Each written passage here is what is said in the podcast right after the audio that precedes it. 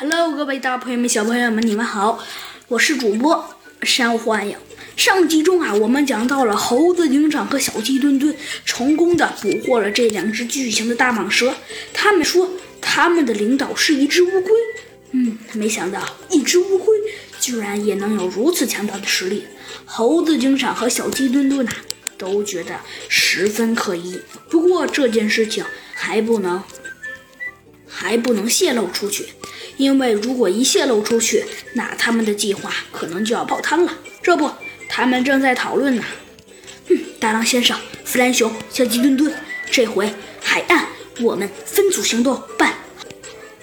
这时，弗兰熊说道：“呃，猴子警长。”我不是嫌你弱，主要是呃这次的任务肯定要比上次的难一点，呃，所以我觉得呃只靠你和一只呃和一个小鸡哒哒应该是不够用的，呃，要不要不我我把大狼先生也交给你们，怎么样？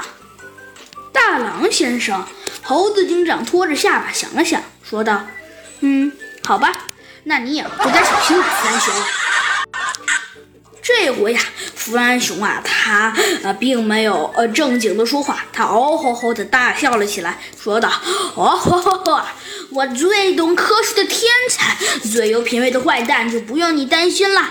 你还是好好担心担心你自己，那就分头行动吧。”就这样，弗兰熊离开了。哎，小鸡墩墩说道：“和弟弟长，你确定弗兰熊能行吗？”能行，这次我们不还是用里应外合吗？这是一种。